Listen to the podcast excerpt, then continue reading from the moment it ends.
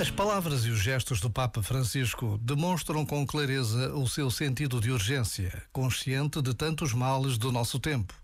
Nesta Páscoa, repetiu a necessidade de nos apressarmos. Disse-nos: apressemo-nos a superar os conflitos e as divisões e a abrir os nossos corações aos mais necessitados. Apressemo-nos a percorrer sendas de paz e fraternidade Alegremo-nos com os sinais concretos de esperança que nos chegam de tantos países, a começar por aqueles que oferecem assistência e hospitalidade a quantos fogem da guerra e da pobreza. Precisamos desta capacidade de olhar para o bom e o belo que também acontece, todos os dias. Já agora, vale a pena pensar nisto. Este momento está disponível em podcast no site e na app.